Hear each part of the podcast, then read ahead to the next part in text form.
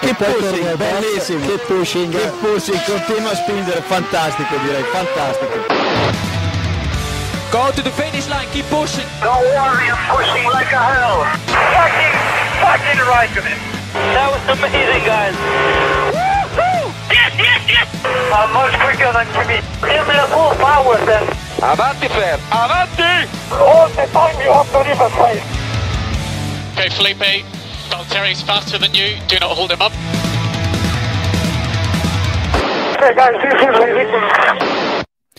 Hola a todos y bienvenidos al episodio 217 de Keep Pushing F1. Un episodio en el que vamos a hacer una previa del Gran Premio de Mónaco, una previa un poquito especial. Vamos a contar algunas anécdotas que solo pueden ocurrir en, en Mónaco, en este circuito tan especial de Monte Carlo. Y para hacerlo estamos aquí los habituales, Héctor, Diego, David, Iván. Buenas noches a todos. Buenas. Buenas noches. Buenas. Bueno, vamos a- Ey. Bueno, vamos a, a contar un poquito eso, anécdotas eh, de Mónaco, cositas raras que, que han pasado. Cada uno de nosotros ha elegido una o un par de ellas y vamos a irlas eh, contando. Vamos a ir por orden cronológico y creo que te toca empezar a ti, David. 1984. Mm, Creo que sabemos qué nos vas a contar. Y no es mi nacimiento ni el de Scarlett Johansson, que son probablemente los dos acontecimientos que merecen la pena de ese año. Y poco más. Eh, y poco más, esto es así. Eh, no, eh, voy a hablar de la sexta carrera del Mundial del 84, Gran Premio de Mónaco, y probablemente uno de esas, eh, quizá uno de los momentos cruciales de la historia de la Fórmula 1. Y lo digo con todas las de, las de la ley. Quien haya visto el documental de Sena eh, recordará que empieza precisamente en ese Gran Premio. Fue quizá, muchos vieron que fue la, la- el nacimiento quizá de la leyenda de Ayrton Senna bajo lluvia. eh, de hecho, comentada por James Hunt en, la, en televisión, que él mismo dijo, acabamos de ver nacer a la leyenda de Ayrton Senna, tal cual. Pero es que esa carrera fue infinitamente más que aquello. Fue... mm, De entrada fue lo que todos queremos que sea Mónaco, que sea un jaleo del carajo. O sea, ya, por ejemplo, en, los libres, eh, a ver, tengo aquí apuntado, creo que fue Martin Brandel, eh, se pega una guaya infame de forma que cuando se da contra el muro vuelve corriendo cuando a, coger el muleto em, y no le dejan. Pero no le dejan porque no se acuerda de cómo llegó desde el accidente a- al garaje, para que nos hagamos una idea. O sea, ese ya fue en los libres, ¿no? Bueno, clasificación pole de Prost. Estamos hablando de la primera pole que hace McLaren con el motor TAG, ¿vale? El, el motor eh, Porsche, por decirlo de alguna manera. Y como nos apunta Calígula 80, eh, ese mundial lo perdió por 0,5 puntos. Y esta carrera tuvo mucho que ver, ¿vale? Resumiendo, la carrera es un jaleo, un jardín de la leche, ¿vale?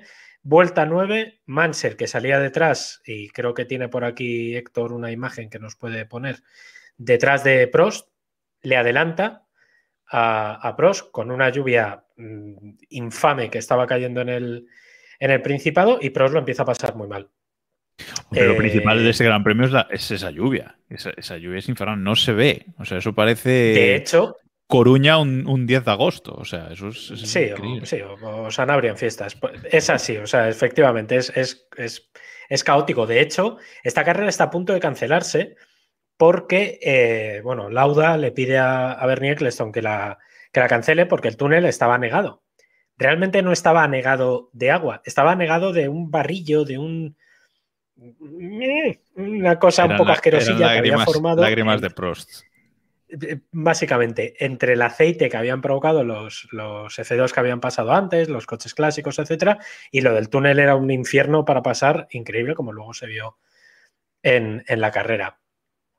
Vuelta 9, Mansell pasa a Prost, pero Mansell dura 3-4 vueltas más, se accidenta, eh, Belov empieza a ganar posiciones de manera impensable y detrás viene Ayrton Senna diciendo con el Toleman, aquel hierrazo, Toleman, que por cierto es heredero, o sea, es antecesor de lo que hoy es Alpine, podemos Ay, decir, ay, ¿no? ay, más o menos.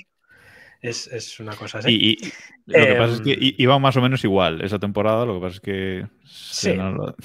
Lo hizo funcionar. Eh, más o menos.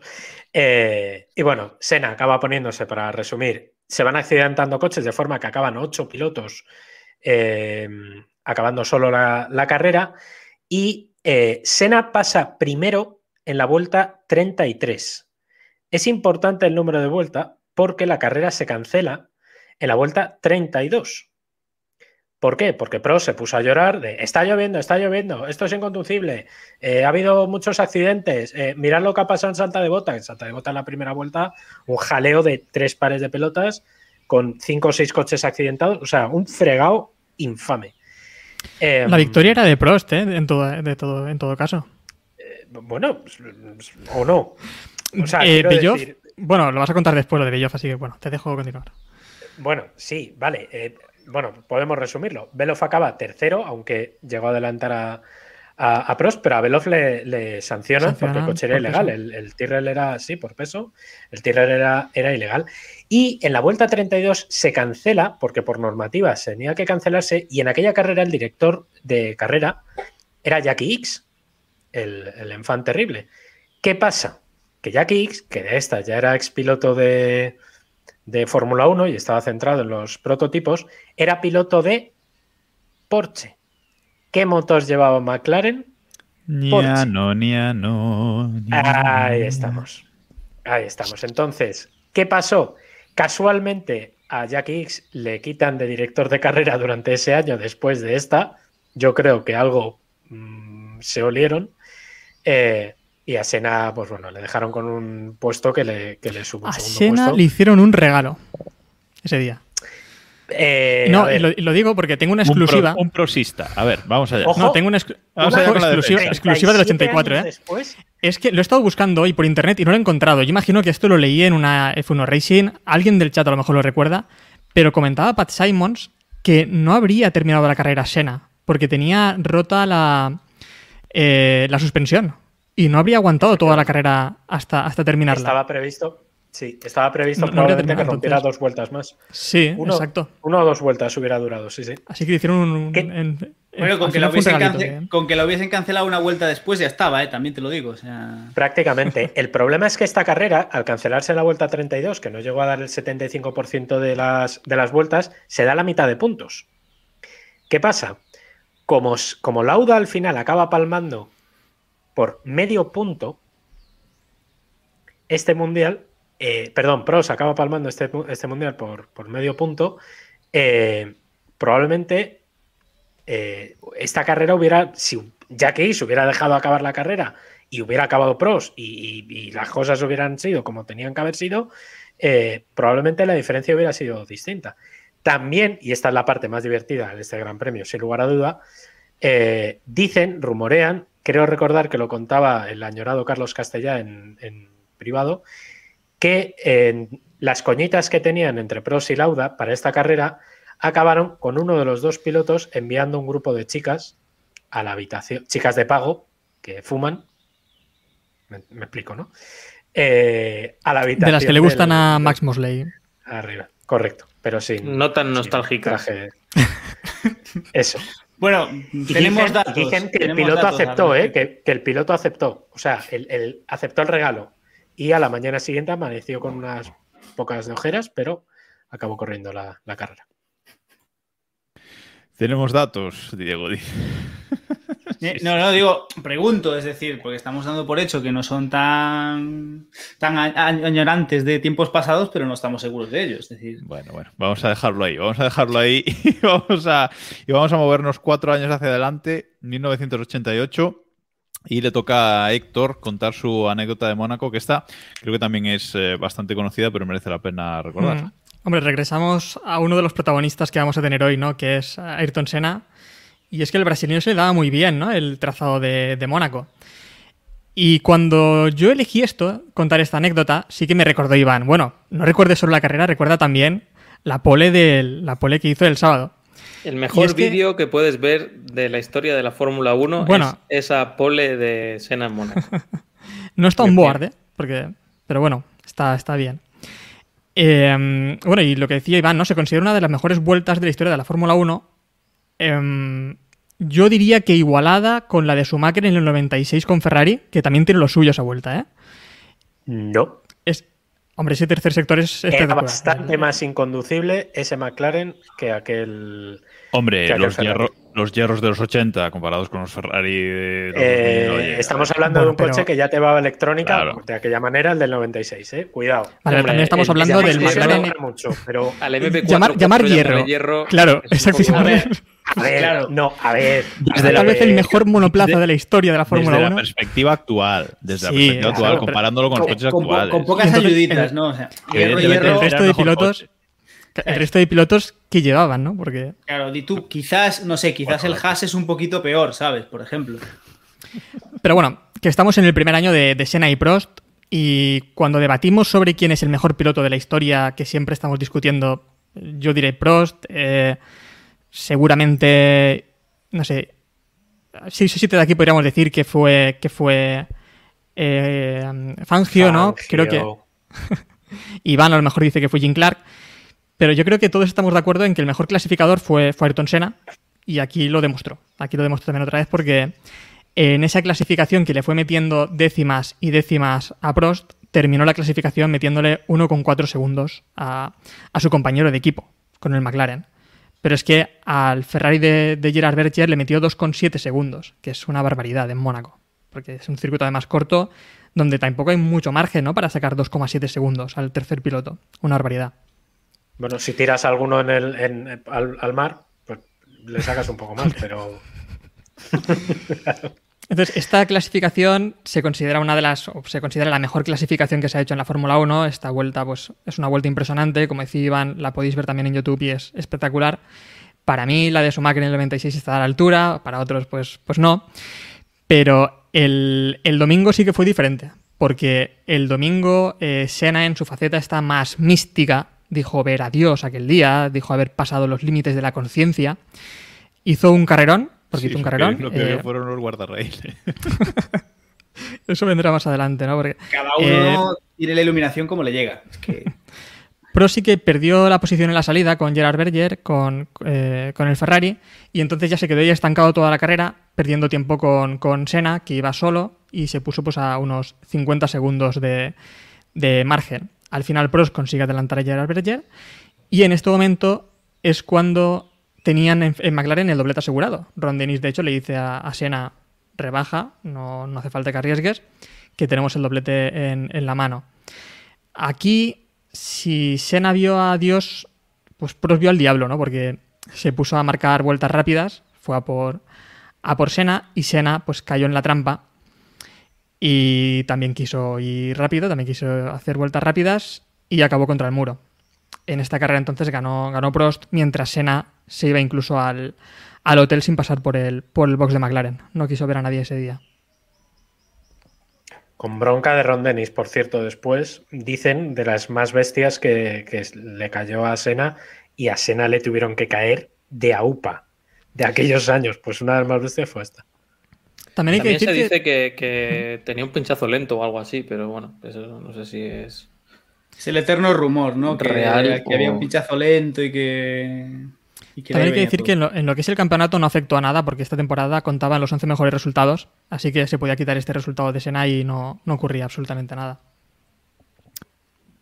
Sí, creo que son dos anécdotas bastante conocidas, sobre todo pues eso por el documental de, de Sena y bueno, hemos hablado mucho de mucho de Sena siempre eh, estos últimos años, en general la Fórmula 1. Así que vamos a saltar, vamos de los 80, nos fumamos los 90 y vamos directamente a los años eh, 2000 y nos vamos hasta 2003. Y nos va a contar Iván lo de Montoya. Sí, esta no la esperabais. Creo que con esto de los 750 grandes premios de Williams vamos a colar aquí un poco de propaganda. Eh, hablábamos de los el tiempo pasado 80. fue mejor. Eh, sí, hablamos de los 80. eh, la única victoria de. O sea, la última victoria de Williams eh, era la de Rosberg en el 83. Y desde entonces hasta hoy, Williams ha ganado 14 campeonatos del mundo, 97 victorias, que se dicen pronto, pero solo una de ellas ha sido en Mónaco. Y es esta de 2003 de, de Montoya. El año, bueno, comentamos el, en los especiales de Alonso, el año 2003, es un año que está marcado sobre todo por la guerra de, los neumáticos. Y nada, esta carrera claramente eh, estamos viendo en, en, Twitch la salida. Eh, los Ferrari, que eran los, los, principales competidores con Bridgestone, estaban fuera de, de, la lucha y era una carrera, pues bueno, entre los equipos Michelin. Si recordáis, en aquel año McLaren tenía coche de Niwi, era el año que era, tenían la evolución del año anterior y, y Raikkonen peleó el mundial hasta el último minuto. Renault ganó en Hungría, eh, después la victoria de Alonso, o sea que tenía un coche apropiado para, para Mónaco. Y bueno, fue una carrera típica y a la vez rara de Mónaco, que es lo que a mí me, me gusta y creo que puede marcar las bases de algo que, que podamos ver este fin de semana, ¿no?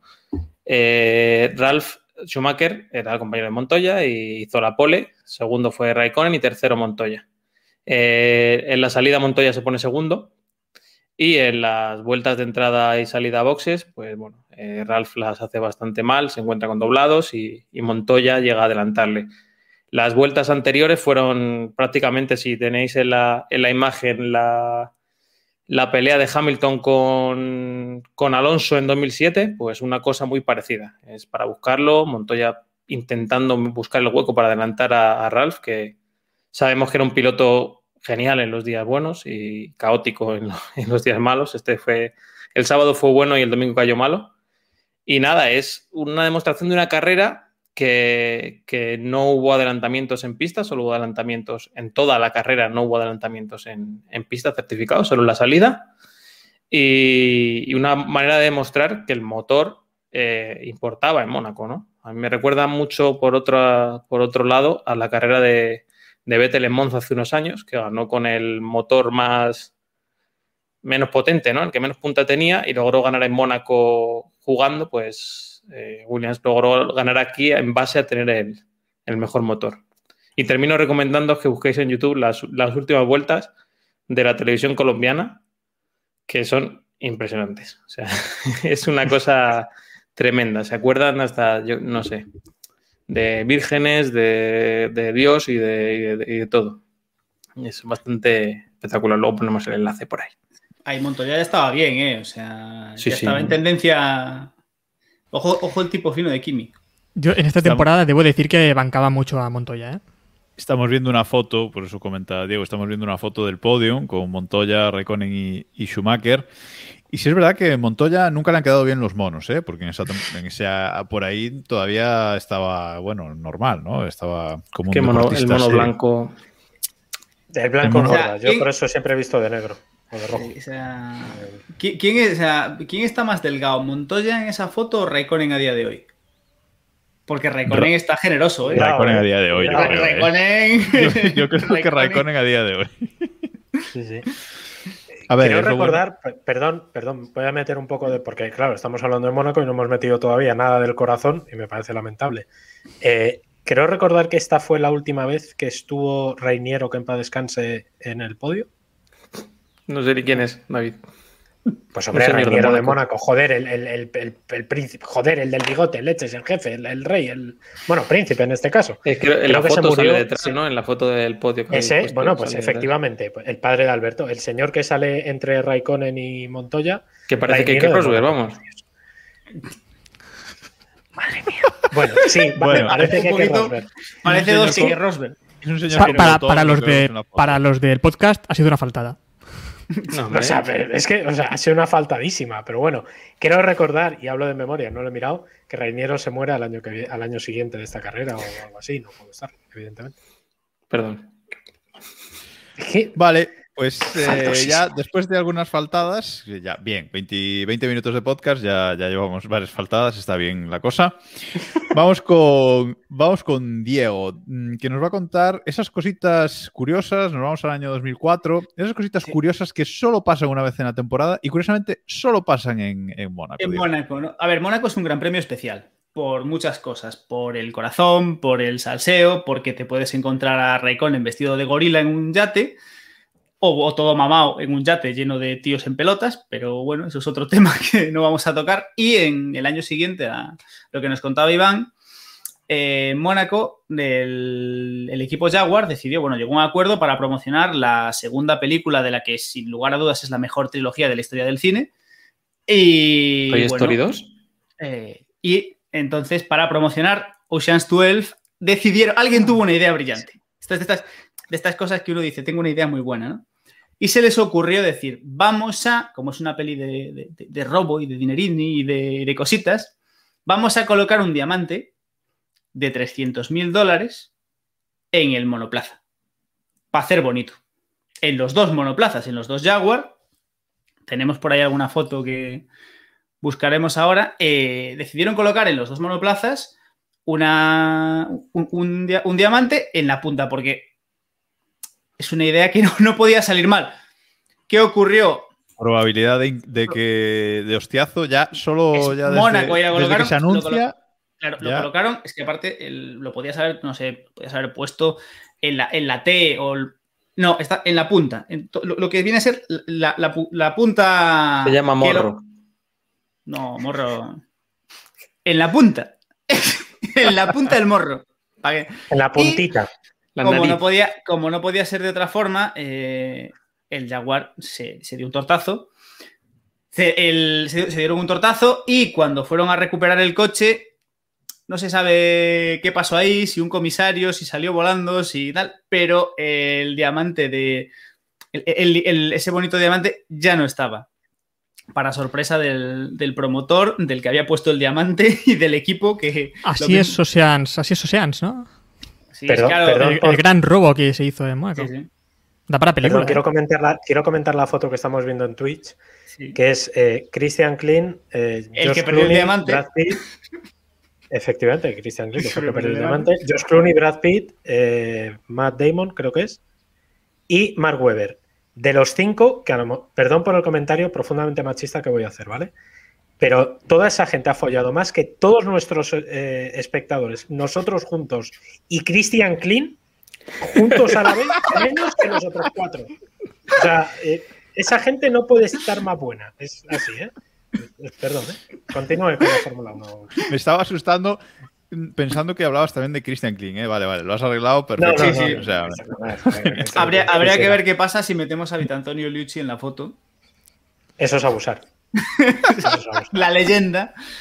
Sí. Y, al hilo, y al hilo de esto, hay que, hay que decir que entre el 2004, 2005, 2006 fueron tres años que se engancharon eh, decoraciones especiales para el Gran Premio de Mónaco. Tuvimos al año siguiente, que lo comentaremos luego al final del podcast, tuvimos la promoción de Star Wars con el Red Bull ya pintado de Star Wars. Al año siguiente tuvimos la promoción de la última película buena de Superman, también con Red Bull. Y la época en la que Red Bull era un equipo divertido en lugar de. En lugar de ganador. En lugar de ganador. Pero, ¿Y las risas? El, el, que hace Darth Vader también folló más que Christian Klick. Pero ojo, ojo, ojo. ojo, que ahí sí tenemos a Liucci. Sí, sí. Otra bueno, estamos viendo, estamos viendo fotos de estas, de estas decoraciones que comenta, que comenta Diego. Una sale Darth Vader, Chihuahua, R2D2, C3PO y en otra, pues todos vestidos de, de Superman, ¿no? ¿Queréis dos anécdotas de estas dos decoraciones? Dale. Es un Dale. topic. El primer día que se. O sea, en el día de Star Wars, eh, Christian Horner eh, lleva a Adrian Newey a ver la película con el objetivo de convencerle de que vaya a Red Bull. Pues Adrian Newey confiesa en su libro que se quedó dormido viendo la película y que no pudo hablar luego con, con, Horner.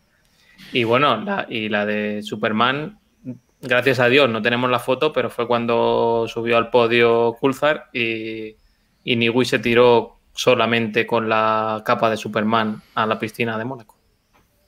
Insistimos en lo de solamente la capa. Correcto. Sí. Ahí queda eso. Vale. Bueno, pues eh, me toca. Me toca a mí comentar eh, aparcamientos en Mónaco, porque Mónaco pues, es una pista mmm, estrecha, mmm, es una pista con pocas escapatorias, pero bueno, alguna tiene, alguna escapatoria tiene y se puede aparcar y se puede aparcar bien. Nos lo enseñó eh, primero en 2006 eh, Michael Schumacher con el, con el Ferrari. Quiero poner un poco de, de, background en estas, en estas dos anécdotas que voy a comentar. En esta de 2006, eh, comentar que llegábamos a Mónaco. Mónaco era la séptima cita del, campeonato. Llegaban eh, Alonso 54 puntos y Schumacher 39, 15 puntos de diferencia entre, entre ellos, se daban 10 por la victoria, recordemos, y iban empatados a poles, llevaba dos poles cada uno, y tres victorias de Alonso por dos de Schumacher. La otra fue de Fisichella, creo recordar. Bueno, no pasa nada, pobre. Llegamos a la clasificación. Bueno, en los, en los libres, eh, libres 1 y 3 domina Fernando Alonso. Mm, Schumacher eh, no va mal. Pero llegamos a la, clasificación del sábado y tanto en Q1 como en Q2, Alonso pues es más rápido con el, con el, el Renault, ese monoplaza eh, que a la postre sería campeón. Y en la Q3, eh, Schumacher dice, bueno, mmm, vamos a, intentar que no sea también más rápido en la, en la Q3. De forma que sale Schumacher con un primer juego de neumáticos, hace eh, el mejor tiempo hasta el momento eh, y en la siguiente vuelta decide aparcar su Ferrari en la Rascas para provocar banderas amarillas y que ningún piloto pudiese mejorar. Eh, esto hace que Alonso no pueda, no pueda mejorar el tiempo que había marcado Schumacher en el, en el primer intento y se queda sin la pole. La pole se la lleva eh, Schumi. Recordar que fueron los dos únicos pilotos que, que en esa clasificación bajaron de 1.14. De 1 o sea que estaba claro que, era, que eran los, los más rápidos. Bueno, eh, Schumi marca la pole, banderas amarillas, varios pilotos no mejoran y por tanto hay varias protestas de varios equipos, porque aquí tenemos que recordar que no fue solo Renault quien, quien protestó, aunque Flavio Briatore se puso como un basilisco. No sé si, si lo recordáis, pero porque le tenían Con razón. Porque le tenían manía al pobre Michael, hombre. Se le para el coche y por encima se ponen todos contra él. Pobre, pobrecillo. Todo lo que haga Briatore está bien hecho. Uy, cuidado, cuidado. Eh, recordemos Singapur. Es, ¿eh? Viene, vamos, lo mejor que hizo en su carrera. No te digo más. Eso y la mujer. Pues eh, Briatore se pone como un basilisco, llama tramposo a Schumacher, lo llama de todo, a Ferrari, empieza el tema del Fiarrari, bueno, eh, en fin, se pone bastante fea la cosa. Y tras Fiarrari. muchas horas. No lo había escuchado. Alonso, Alonso dice que es la mayor trampa de la historia de la Fórmula 1 y que el deporte está podrido. La O sea, que luego- seis veces, ¿no? Que lo dijo. Sí, bueno, sí. sí, la primera de las seis veces, efectivamente. Que nos comenta también Sergio Martínez que incluso con este incidente Alonso estuvo a milésimas de superar a, a Schumacher. Sí, sí, sí, como decía, fueron los únicos dos de bajar de 1.14 y aún así casi, con, con las banderas amarillas, casi se hace con la pole, pero bueno, no, no pudo ser. Eh, el tema es que después de horas y horas de deliberación de los comisarios, de estas deliberaciones que le habrían gustado a David, de estas que te tienen hasta, la- hasta las tantas esperando un, un resultado para hacer la crónica, pues los comisarios, los comisarios deciden quitarle a Shumi eh, todas sus vueltas de clasificación, con lo cual tiene que salir último, pero deciden salir desde eh, el pit lane, deciden salir desde mm, boxes. Shumi en todo momento insiste en que fue un error de conducción, pero es un error de conducción un poco raro porque el coche queda intacto. O sea, el coche queda mm, nada, o sea, ni roza el, el muro. Mm, no Una sé. cosa, en este, en este Gran Premio, Massa no había llegado a Q3, ¿verdad? Massa no habría llegado a Q3, pues espera que lo miro, que lo tengo por aquí. Digo, porque me parece, o sea, no, no creo que fuesen tan inútiles como para aparcar a Xiaomi si podían haber aparcado a Massa. Massa confesó hace. Massa no, hace, no marca tiempo, eh, no me acuerdo qué problema tuvo, pero no marca tiempo ni no participa en la clasificación. ¿eh? O sea que. Massa confesó, o sea, hay un vídeo a raíz de lo de Alonso también, estuve viendo el resumen oficial. Y bueno, Ross Brown, eh, cuando termina, se niega a defender a Schumacher, o sea, hace un comentario tibio, como sabiendo lo que hay. Schumacher Es dice que algo le ha pasado al coche y, Eh. y Massa lo defiende a muerte. O sea, Massa defiende que, que- que cómo hacen eso. Y luego, eh, años después, Massa confiesa que, que él creyó que le había pasado algo de verdad y que con los años Schumacher le dijo que, que que había hecho eso aposta y que él era, creía la versión inicial. Digo, pero este chico no. Es Sí, que igual a ver, Massa hecho- no le contaban nada en el equipo. En las reuniones pasaban de 3 kilos. No, es que, lo, que tengo, más lo tengo apuntado, ¿eh? Lo tengo aquí apuntado lo de Massa, porque esto lo cuenta eh, en un documental hecho por, por Sky, de Race to Perfection, y dice, literalmente, Massa, en este documental dice, tuvimos una reunión con el equipo, estábamos discutiendo la clasificación, teníamos dos juegos de neumáticos para ese día, y Michael dijo, sí, pero si somos más rápidos enseguida y luego montamos el segundo test, y Ross Brown comentó, quizá podamos crear una bandera amarilla. O sea que Massa sí lo sabía antes de la clasificación que algo iba a pasar.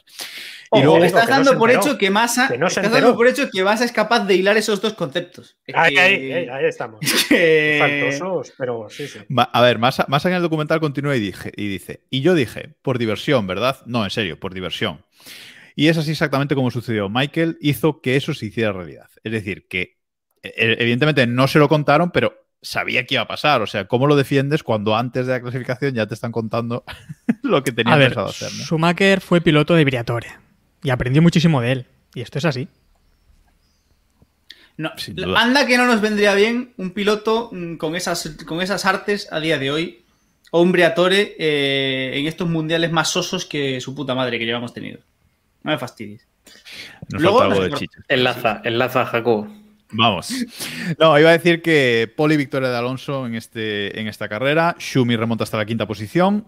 Y es el primer podio de Red Bull en la Fórmula 1, que acabamos de comentarlo. Y el último de Montoya. Enlazo con lo que comentaba Iván antes. Este es el último podio de Montoya en la Fórmula 1 hasta el momento. Tampoco vamos a.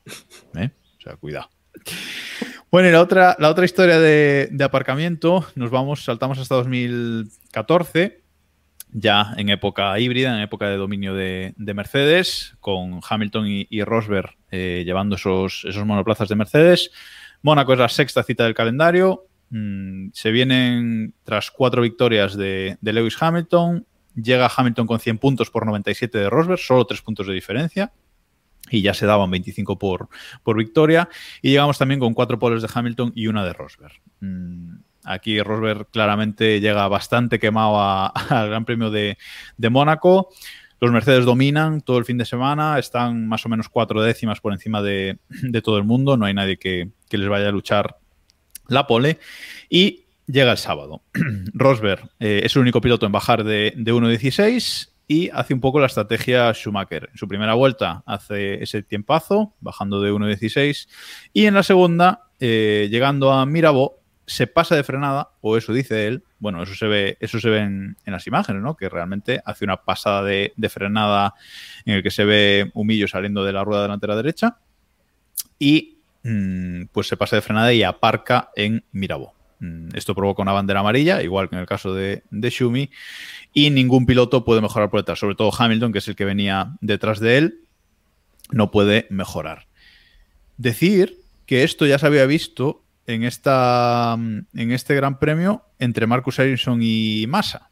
Mm, o sea que. Dos y, ilustres. Y de, hecho, los, comisarios llegaron a, llegaron a sancionar a, Ericsson por, por, hacer esa maniobra, por aparcar en, en, en Mirabo ¿no? y molestar a, a Massa.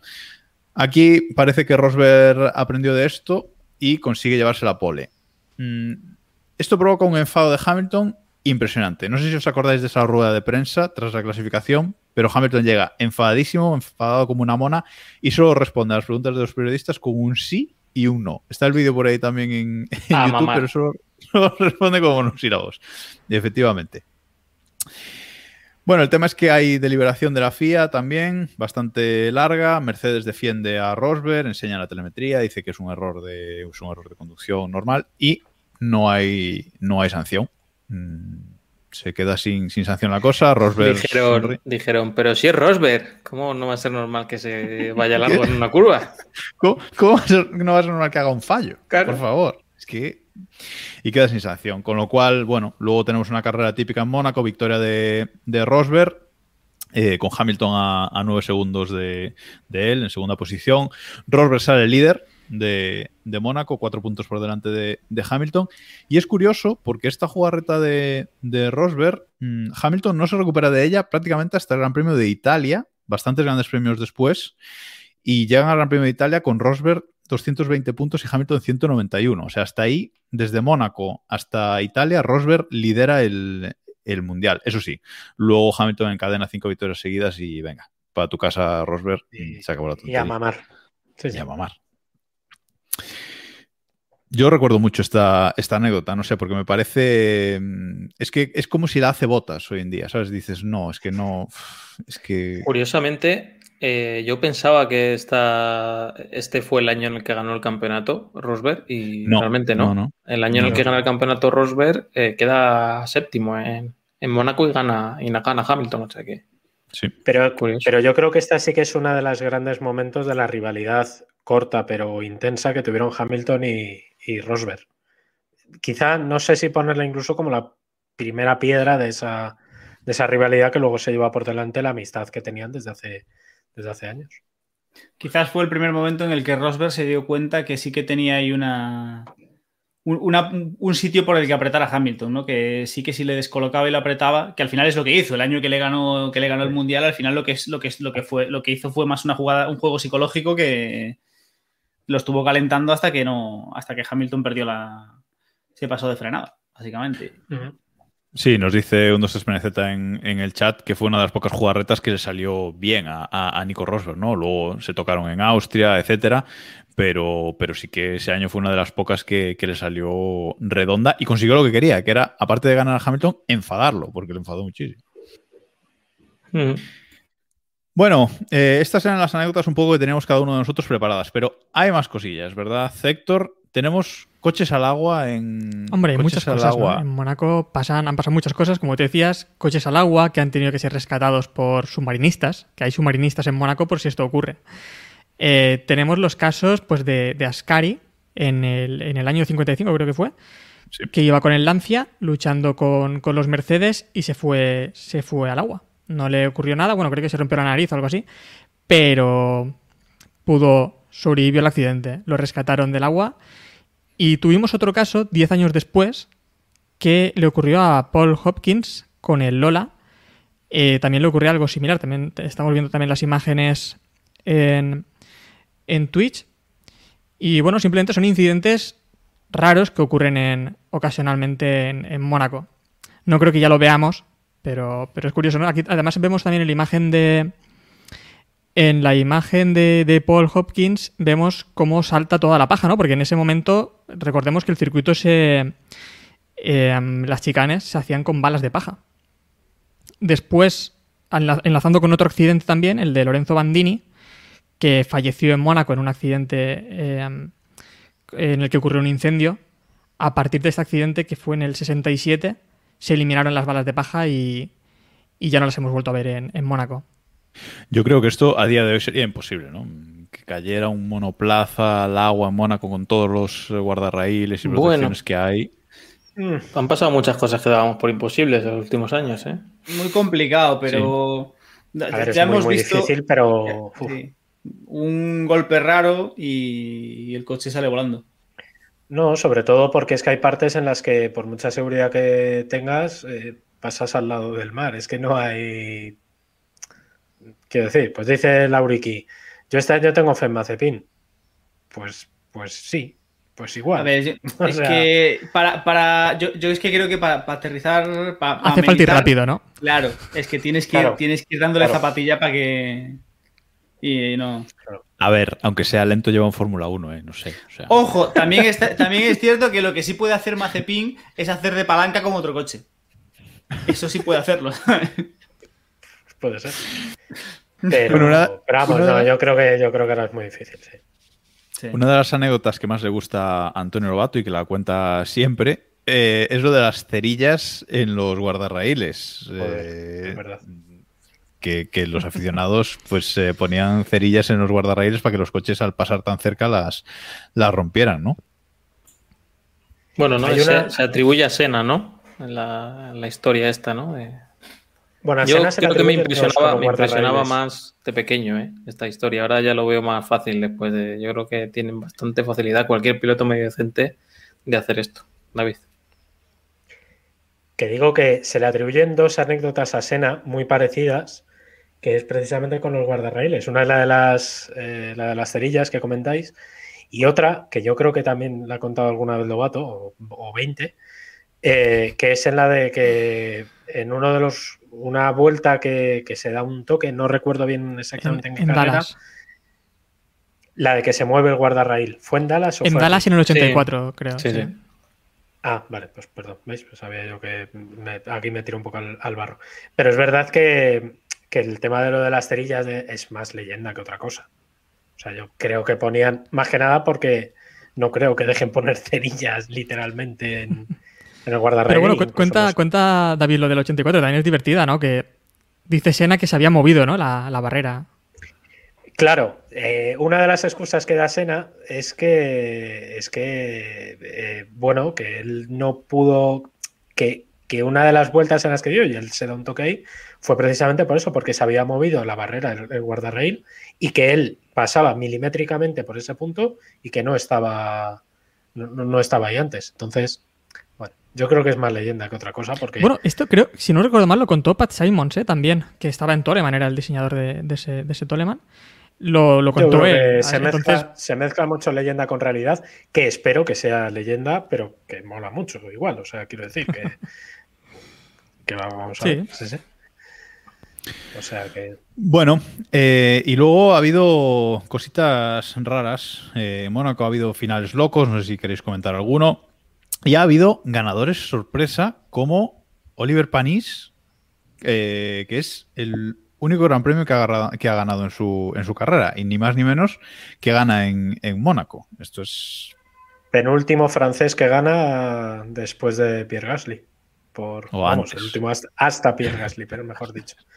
Eh, eso es, sí, sí. Una carrera en la que acaban seis pilotos, creo recordar. Cuatro. Eh, perdón, cuatro, efectivamente. Y, y el primero fue Panis, que ni, ni se la esperaba. Una carrera Sí, hay que- caótica de esas de las que queremos ver. Hay que tener en cuenta de que este circuito, aparte de ser un reto igualmente para los pilotos, más reto entonces que ahora, como comentáis, eh, también la fiabilidad de los coches era muy inferior a la que hay ahora. Entonces, eh, todo el, piloto tenía mucha capacidad de, con los cambios de marcha, con el embrague, con tal, liarla y provocar un, problema en el, en el coche. Y muchos de esos abandonos se, se ven así. Despistes, es una carrera muy dura y, y al final los pilotos de ahora también están más preparados, ¿no? Físicamente para, para este tipo de, de cosas. Pero para final loco, loco, loco, el del 82, ¿no? Que es que me lo he puesto esta tarde las últimas vueltas y es espectacular, porque en simplemente las dos últimas vueltas lideraba a Prost la carrera. Empieza a llover tampoco muy fuerte, pero ya suficiente para incordiar a los pilotos. Prost se choca contra las barreras. Ricardo Patri se pone el líder en ese momento, pero solo media vuelta después hace trompo y se le cae la monoplaza en, en Loebs. Así que Pironi se pone líder con su Ferrari a falta de una vuelta. Que además iba sin morro en ese momento Pironi. Llega al túnel y se queda sin combustible. Por lo tanto, pasa Andrea de Cesaris y lidera la carrera. Que también se queda sin combustible. Entonces, en ese momento, eh, Derek Daly con el, con el Williams, que tenía simplemente medio alerón, porque había perdido el otro medio delantero y totalmente el trasero, también sin alerón, se pone el. Bueno, aquí parecía Mad Max, ya era. Y bueno. si llevabas final- el coche completo no podías ganar esa. Exacto.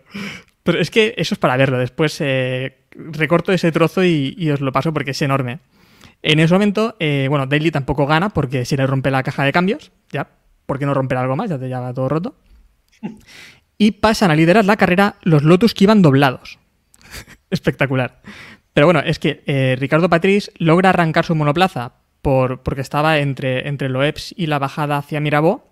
Eh, también le ayuda un poco a los mecánicos y logra arrancar su, su monoplaza y gana la carrera. Él tampoco sabía que había ganado la carrera, pero bueno. La, arranca el coche y gana Y la de carrera. hecho, Es suben al podio, ¿no? Dos, dos pilotos que habían abandonado. Pues ha pagado hoy la, la carrera, pero después lo, lo vemos. la meteremos en sí, Telegram. si Pironi- alguien lo quiere ver, también lo pasaremos. Pironi por- y Cesaris creo que quedan segundo y tercero sin haber llegado, pero como eran los que estaban en la última vuelta, pues Luego estaba. en el, en el grupo de Telegram, telegram.me barra keep pushing F1. Ya sabéis, apuntaros ahí que hay mucho debate siempre y cosillas interesantes. Bueno, David, vamos a acabar esta ronda de recordar cosas viejunas eh, con el procedimiento del podio. ¿Cómo es el procedimiento del podio de, de Esta no, es, esta no es tan viejuna porque de hecho creo recordar que todavía se hace, aunque se ha modificado ligeramente Sí, eh, parecía a, así. a día, a día de hoy, pero vamos, más o menos es, igual. Mónaco es una de las pocas carreras en las que no hay podio, o no había podio como, como tal. Eh, y esto es porque se hacía y se hace todavía en las escaleras del Automóvil Club de Mónaco. Eh, y el trofeo básicamente lo dan la familia real monegasca, que ahora mismo cuya cabeza de, la casa es eh, Alberto de Mónaco.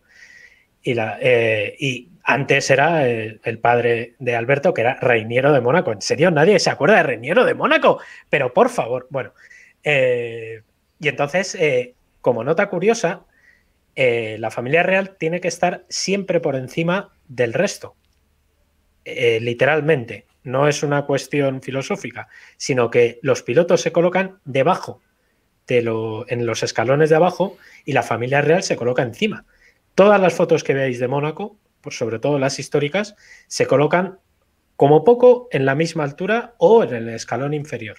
Los, Eso te iba a decir, muchas veces están a la misma altura, ¿eh? No- Claro, pero sí nunca están por encima. O sea, no hay un, no hay, y es por, y es por protocolo, por, bueno, pues por respeto a la, a la familia real de Mónaco, que es, que es además muy, o bueno, tradicionalmente es muy aficionada a las, a, a la Fórmula 1 y sobre todo a los pilotos. Un abrazo a Estefanía y a Carolina.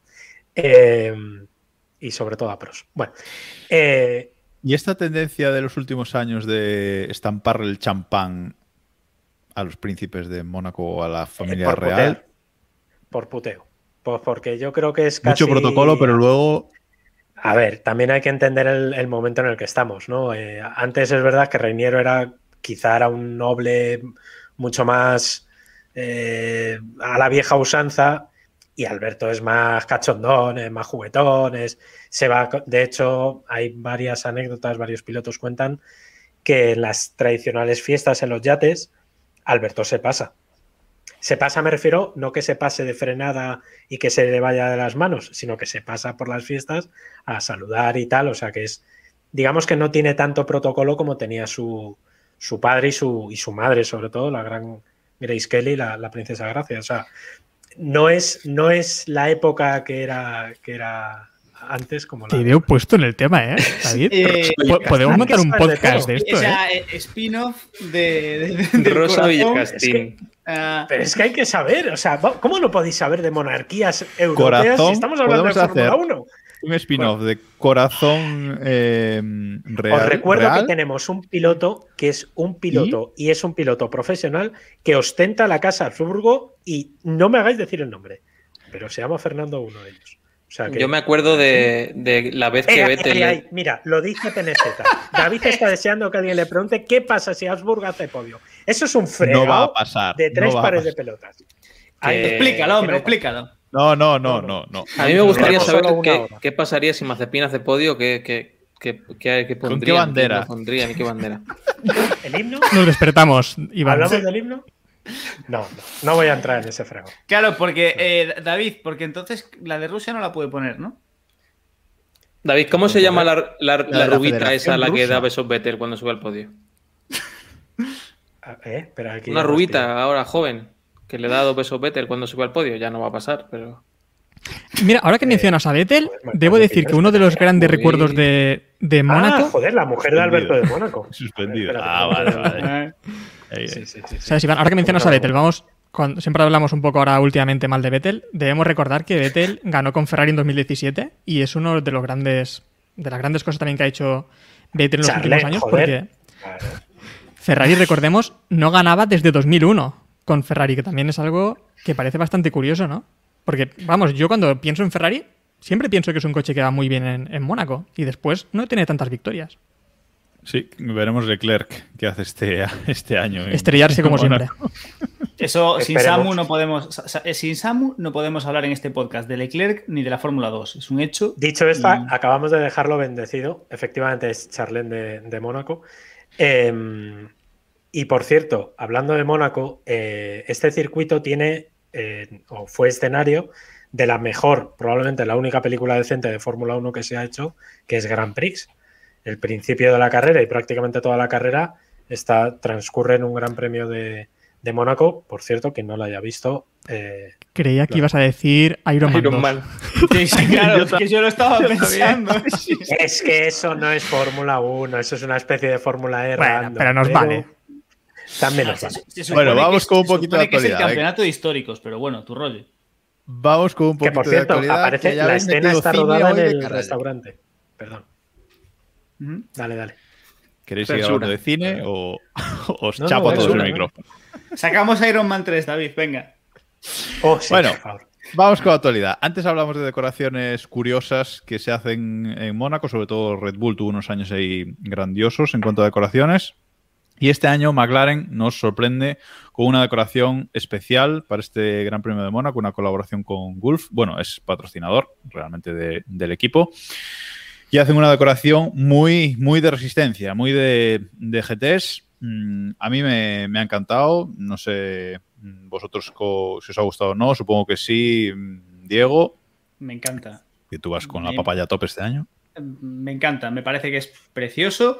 Creo que está muy bien jugado el sacarlo en un gran premio, hacer, darle un poco de bombo y ya está. Es- no es una decoración a lo mejor que, que todo el año pegase mucho en un McLaren, ¿no? porque bueno, pero yo creo que es precioso y, y, y Mónaco es el gran premio, es el gran premio en el que hacer una jugada de estas y darle un poquito de bombo. Así que yo, chapó.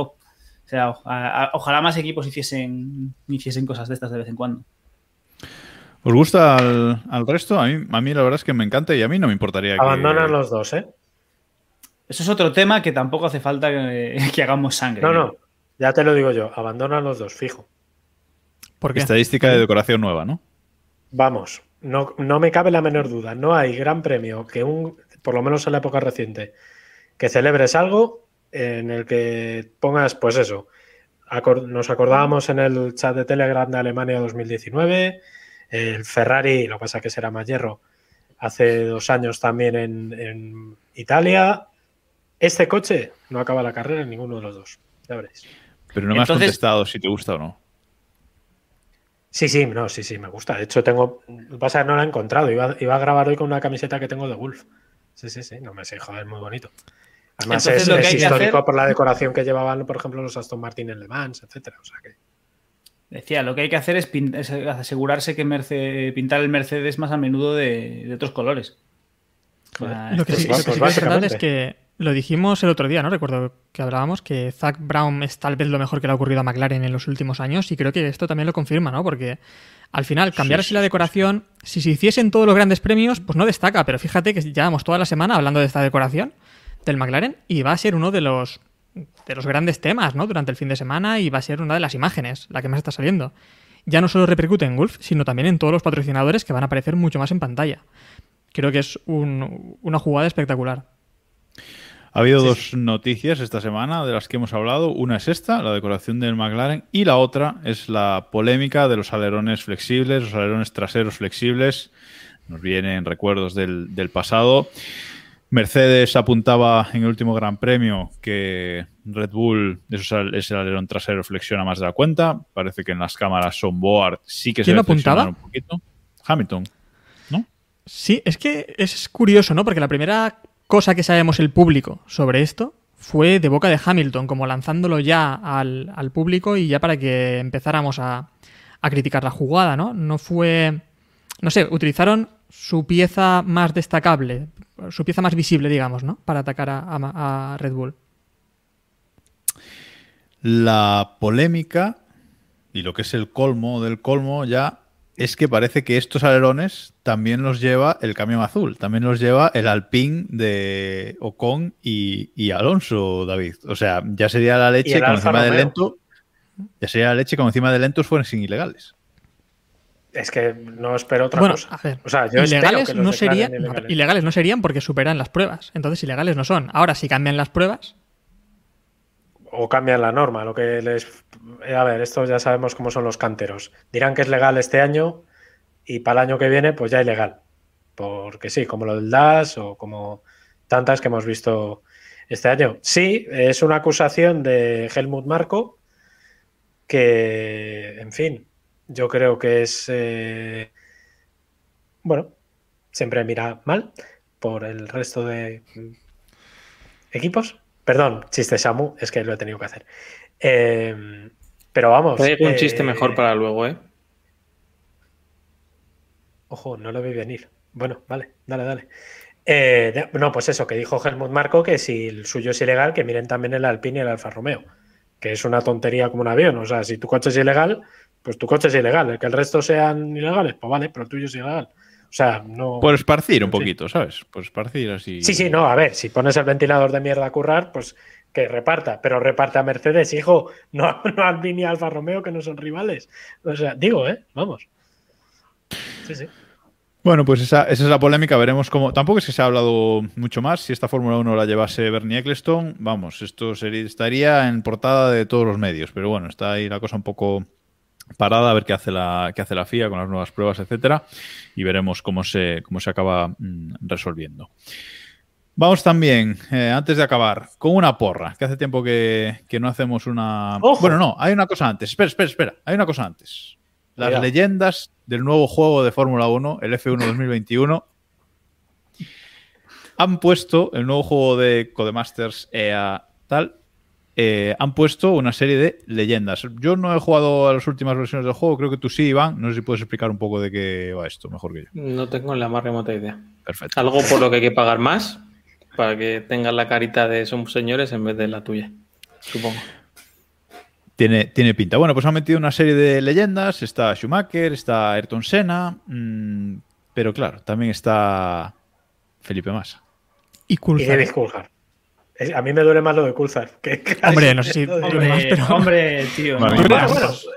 más no. Se tío. habla poco del cepismo de Coulthard. Aquí lo Vamos a ver. No vamos a entrar en Le ponen un nivel similar, ¿eh? Creo que le ponen un punto por encima a Coulthard que a, que a Felipe ¿Vosotros no habéis visto que en el, en el comunicado de prensa pone que es un paquete descargable? Pues ya está. Sí, Ya no, está. no. No mienten. Te dan lo que claro. ofrecen. Claro. Dos paquetes descargables tienen que haber puesto. Bueno, ellos, ellos ya declaran que es uno. Entonces, bueno, ya está. Sí, ya, está, claro. ya sabemos que es por masa. No pasa nada. Perfecto. Hay otra continuar. noticia, Jacobo, te, Sí. te rompo un poco, que es que han dado hoy la, el- el- la luz verde al- a la restauración de Siches, del, del autódromo de, de Siches Terramar, y creo que es una noticia muy buena Qué bueno. para el, para el futuro. Creo que andaban con Muy rollos bueno. de permisos de ayuntamientos y tal, y al final parece que hay la luz verde, así que bueno, que conservemos algo de lo que tenemos en este país. Sí, señor. Pues a ver cuando lo vemos eh, reformado, a ver cómo, cómo queda. Bueno, ahora sí, una porra, que hace mucho que no hacemos una, para el Gran Premio de eh, Mónaco. ¿Hacemos como antaño? ¿Los tres primeros y el décimo primero? Que siempre... Dale, venga. Échame, sí. Va. Pero con pole o sin pole. No, no, sin pole, sin pole. Solo podio y podio y décimo primero. Bueno, si queréis la pole, si os animáis, vosotros mismos. Da igual, o sea, no, creo que no creo que nadie apueste por, por, un- por alguien diferente en pole y victoria, siendo Mónaco, pero bueno. Bueno, pues nada, podio y, y décimo primero. Bueno, bueno. ¿Quién quiere empezar? Héctor, ¿te animas? Venga, Verstappen, Hamilton, Leclerc. Así, Bueno. sin dudas. Y el décimo primero, Ahí tengo dudas, ¿ves? pues no lo sé, porque creo que podríamos poner al- algún Alpine, pero creo que va a ir bien en, Mónaco. Hemos visto también que, Ferrari debería ir muy bien en Mónaco. Mm, Vamos a meter, no sé, vamos a meter a, a en esa posición. Por cierto, en el chat de, Twitch, los que nos estáis viendo en directo, ponemos también eh, vuestro podio y, y el décimo primero, que luego lo repasaremos eh, en el podcast de la semana que viene. Vale, Dice, Diego. quiero, defenderme, quiero defenderme de esto, porque dice Sergio Martínez, nueve, nueve accidentes seguidos de Leclerc en Mónaco y lo coloca en el podio. ¿Pero qué está pasando? Sí, es verdad. Y además lo he recordado ya antes en el Telegram. Pero también es verdad que tiene muy buenas actuaciones, muy agresivas, como también le gustaría a Nasamu, pero bonitas actuaciones también en, en Mónaco. Al final se pasa un poquito y si tiene un poco de cabeza puede hacer una gran carrera en Mónaco. Diego, Verstappen, Hamilton, Norris y decimoprimero Vettel. bien, buena posición para, para Vettel. No vamos, a- no vamos- sin comentarios. Iván, Verstappen, eh, Leclerc, Sainz. Y cacharritos de los a Mercedes? lo loco. Un décimo, Norris. Mismo. Pero no era que no iban a acabar la carrera. A ver, Casi David. digo uno un décimo, el mismo que, el, que no podía. Arriba. Qué triste. Eh, yo me imagino que será Verstappen, Hamilton, Sainz. Quiero pensar que será así. Y un décimo, George Russell pecheando en la última vuelta. O sea, de que tenga puntos trompito. y se Trompito. se- sí, no, trompito en Santa Devota, donde lo puedo hacer, y ahí o en la chicana después del túnel, y, y pechear y ala, a tomar por culo el punto y un décimo. Sí.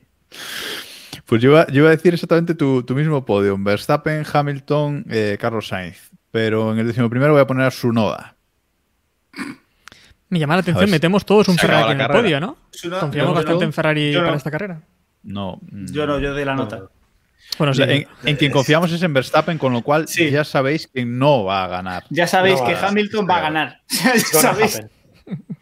Ahora va y gana Bottas. Ojo, ojo, es lo que te iba a decir. Está el fin de semana para que gane Botas. Que sea una carrera coñacísimo, Botas no la vea venir y de repente se ve ahí en el, en el podio o en el, la escalera. No, que se encuentre Botas con una pole y luego ya está. ¿Sabéis, O sea, ¿sabéis lo que estaría bien? sí. Pues ¿Sabéis lo por que la estaría- del hotel y, les- y les la den. ¿Sabéis lo que estaría.? No, ¿sabéis? Yo os explico. Aquí el truco está en que Netflix esté con Mercedes, con Mercedes este fin de semana. Es verdad, ¿con Entonces, quién está? en- ¿Con quién entonces es cuando Botas. Botas le mete la rueda a Hamilton y acaban los dos fuera. Esto es así. Pues sí, estaría bastante bien. Bueno, acabamos, acabamos por hoy. Eh, un anuncio antes de acabar. Este jueves o viernes eh, haremos un Keep Express, los que podamos, y vamos a cambiar el equipo de la Fantasy, ¿vale? El equipo de, de los oyentes, el equipo de, de Keep Pushing y el equipo de los oyentes. Así que pasaos por el, por el directo que os preguntaremos a ver a quién queréis colocar, a quién queréis sacar de- del equipo y, Y luego y haremos lo que nos salga de los cojones, también os lo decimos. O sea, vosotros decid lo que queráis y luego ya nosotros haremos lo que nos salga del carajo. Eso es así. Democracia, aquí pushing. Eh, para saber cuándo haremos este, este directo, pues estáos atentos a todas nuestras redes sociales, donde somos arroba keeppushingf1 y sobre todo en el canal de Telegram, t.me barra keeppushingf1, en twitter.com barra keeppushingf1. Ahí anunciaremos, eh, no sé, con, seguramente el mismo día que lo hagamos por la mañana, avisaremos eh, de cuándo es ese Keep Express, que será en cualquier caso por la tarde. Y creo que nada más por hoy. Vamos a ver qué tal nos eh, entretiene este Gran Premio de Mónaco, que es un fin de semana, David, entretenidillo, ¿eh? Ponías en Twitter ayer que es un fin Me de estoy semana. agobiando de pensarlo, calla. Calla que me estoy agobiando. Tenemos Eurovisión, tenemos Mónaco y tenemos. Y todo el sábado, porque ¿para qué vamos a moverlo para el Resolución de la Es que- liga. O sea, está bien. David, cuando Me te agobies, estresando. mira el vídeo de, de Rosberg cayéndose con la moto en Mónaco. De la, del otro día. Una última cosa rápida, una última cosa bueno. rápida, Jacobo. El cambio del calendario, ¿no? También, que se ha caído ahora Turquía. No lo hemos ¿Verdad? comentado, que, Casi Turquía y ca- doble nos queda un pelo carrera, de tiempo solo, ¿eh? pero Sí, sí. doble carrera en Austria. Eh, hay cambio y nos libramos de, de ir dos veces a Francia. Y bueno, al menos Austria, ¿qué os parece? Al menos. Bueno para el barco. Dos carreras. Esa es mi conclusión. ¿eh? Bueno, Bueno, para el es barco verdad, este mira, no lo había pensado. Eso es, eso Sí, es sí. verdad. Lo veo Es bien, bueno lo veo para el bien, barco, me, me gusta, sí, sí. Navegará en buenas aguas. De momento va acertando Diego su porrita del calendario, ¿eh? que dijo que nos íbamos a comer 23 carreras sí o sí y que iban a hacer dobles Por lo carreras. civil o por lo criminal, sí, sí. Y habrá Exacto. triplete, ¿eh? Que los pilotos ya se negaron un poco también a lo de los tripletes, que fue el año pasado fue bastante duro. Pero hay tres tripletes esta temporada, creo ya, ¿eh? Con este creo que es el, el tercer triplete. Pero ¿y O sea ¿cuándo, que, bueno, ¿cuándo ha importado que los pilotos se quejen de cosas? O sea, Sí, también es verdad. Bueno, ahora sí, nos despedimos por, por hoy. Eh, gracias a todos por escucharnos, gracias a los que habéis estado en, en directo en, en Twitch. Y si no nos escucháis en el Keep Express de esta semana, nos escuchamos la semana que viene con el análisis del Gran Premio de Mónaco 2021. Adiós, adiós chicos.